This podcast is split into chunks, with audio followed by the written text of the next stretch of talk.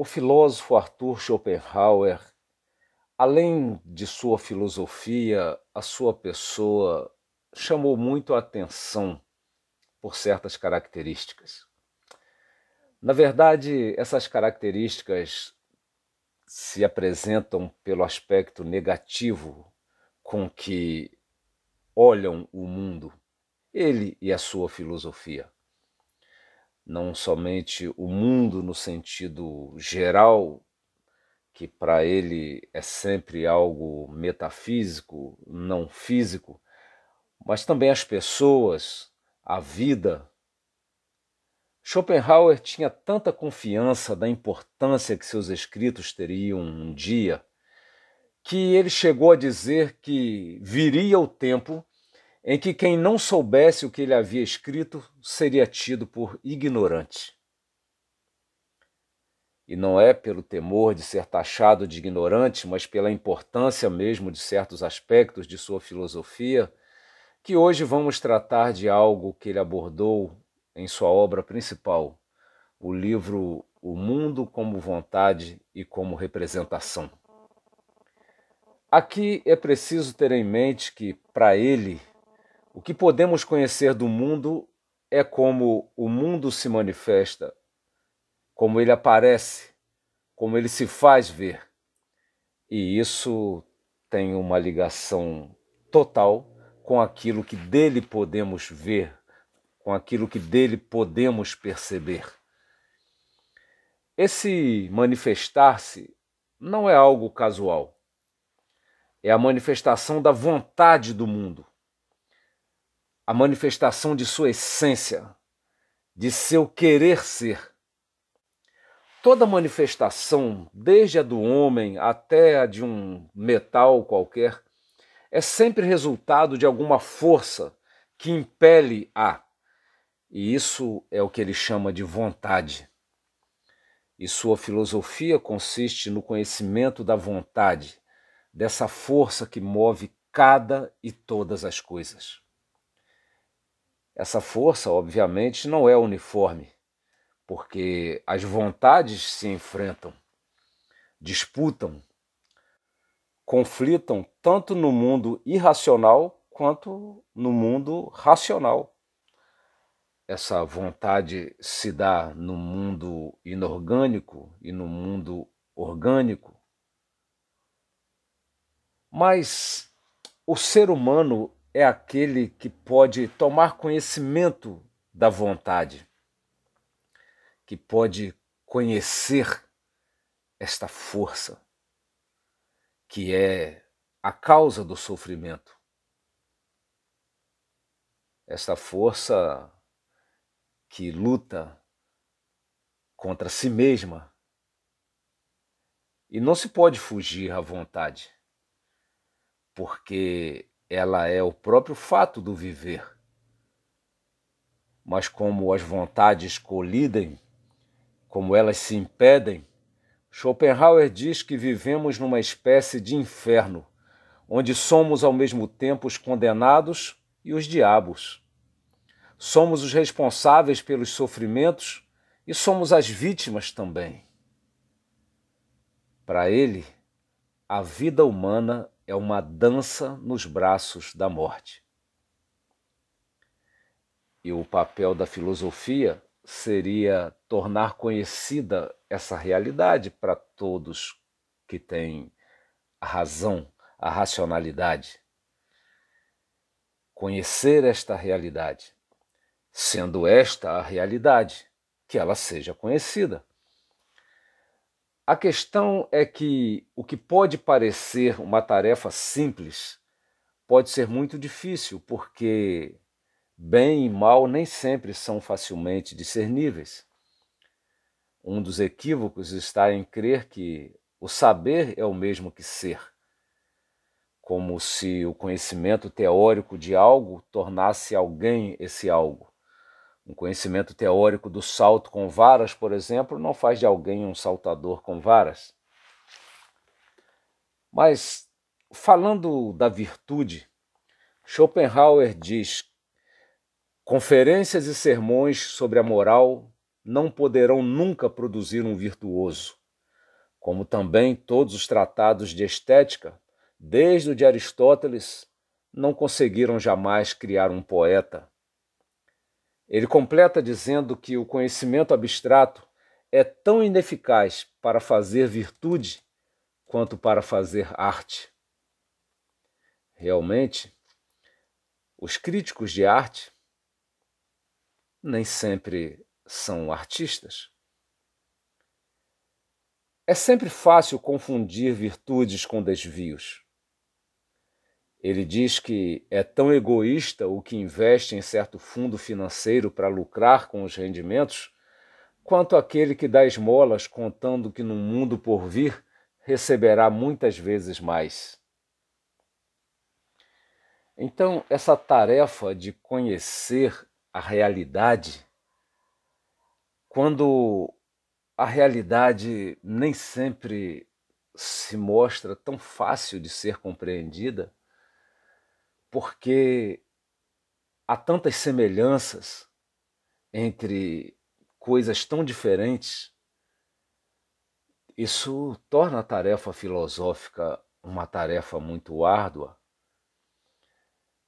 Querer o bem, por exemplo, não é tão simples de se conhecer, porque o querer o mal pode se parecer muito com o querer o bem. Por exemplo, o bom desejo de disciplinar se parece muito com o mau desejo de punir. Schopenhauer adverte que o mesmo motivo pode levar alguém a matar ou a ajudar outro. Pode estar no coração do canibal e daquele que frequenta os recantos, finos recantos dos palácios. Qualquer forma de motivação que provoque o esconder dos verdadeiros motivos de certa ação, por exemplo, recompensas por boas ações nesta ou em outra vida, tendem a causar um bem à sociedade, mas acabam destruindo a transparência moral.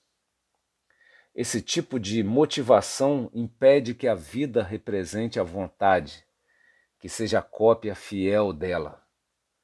Então, o mundo que vemos, o mundo que se manifesta a nós, o mundo fenomênico numa linguagem de Kant e que Schopenhauer tanto admira, não é um mundo confiável, há algo além desse aparente, há algo além do que podemos perceber.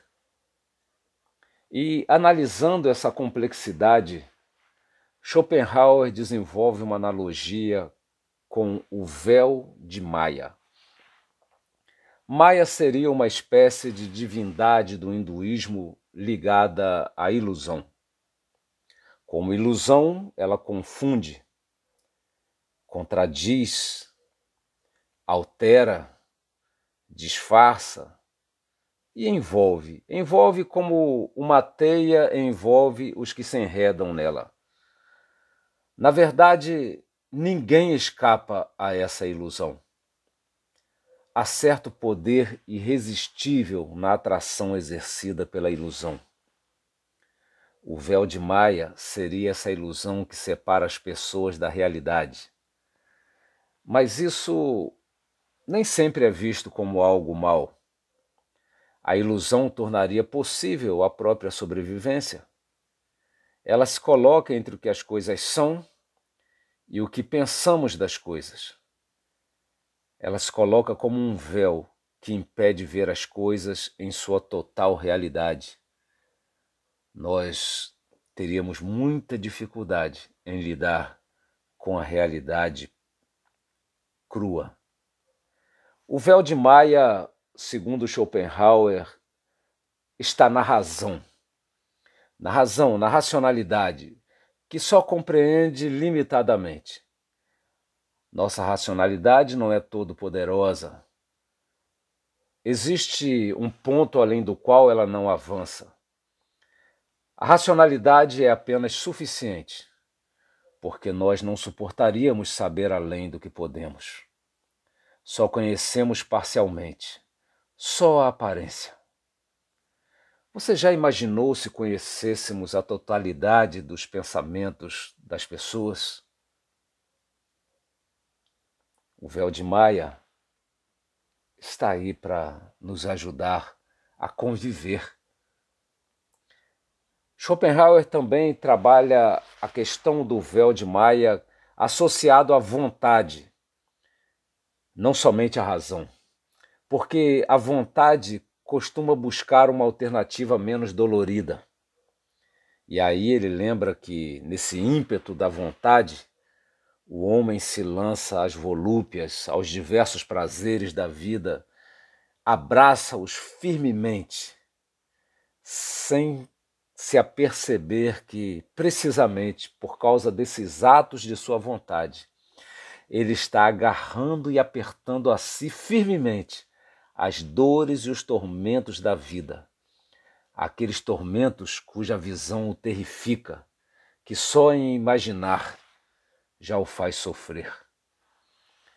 O homem não consegue enxergar que as consequências são nada mais que a outra face das causas, porque o véu o ilude. O véu, de certa forma, o desculpa. É a vontade de que não seja a incapacidade de reconhecer que é, a vontade de que o desperdício de hoje não seja a privação do amanhã, de que os comentários de hoje podem ser objetos de processos de amanhã, que as omissões na educação dos filhos hoje serão os pesadelos do amanhã, que o relaxamento de hoje significa a necessidade de esforço dobrado amanhã ao pensar em seu prazer de modo egoísta, causando sofrimento a outros, pensa que pode escapar desse mal que ele mesmo está trazendo também para si. E de modo, pelo menos para mim, surpreendente, Schopenhauer identifica o véu de Maia com o amor, sendo que aí o amor é visto como aquilo que torna suportável a realidade, porque o amor cega para a imensidão da dimensão da maldade do mundo, das pessoas. O amor suaviza a cena que se passa, suaviza o caráter das pessoas, suaviza o futuro, suaviza o passado para tornar suportável o presente. Essa fala de Schopenhauer faz lembrar, em certo sentido, o comentário feito pelo pescador que se tornou apóstolo, Pedro. Em sua primeira carta, ele diz que o amor cobre multidão de pecados. Mas não por fazer de conta que eles não existem não por fingir que as pessoas não são tão mais assim, ou que o mundo não é, não é tão perverso assim. Ao contrário, ele escreve em sua carta que as pessoas não são boas. Ele diz que elas são como animais irracionais que não entendem do que falam só tem prazer numa rotina de prazeres. São como manchas e como máculas que sentem prazer em seus enganos, têm os olhos cheios de adultério, têm o coração exercitado na avareza, amam o prêmio da injustiça, são como fontes sem água, falam com arrogância e vaidade prometem liberdade aos outros enquanto eles próprios são escravos. Isso tudo está na sua carta seguinte. Então, o amor não é aí um véu que ilude, mas apaga os erros dos outros porque está disposto a perdoar. Os pais que perdoam seus filhos que erram não desconhecem os erros deles. Os filhos que perdoam os pais que os abandonaram ou agiram indevidamente para com eles, não os perdoam porque não sabem, mas justamente por saberem. O que ama sabe do mal que lhe causam, mas não quer saber. Ele se lembra do que lhe fizeram sofrer, mas não quer lembrar. Ninguém sofre mais que o que ama, porque aquele que não ama não será tão sensível ao mal, nem terá feito pelo outro tanto quanto o que ama faz.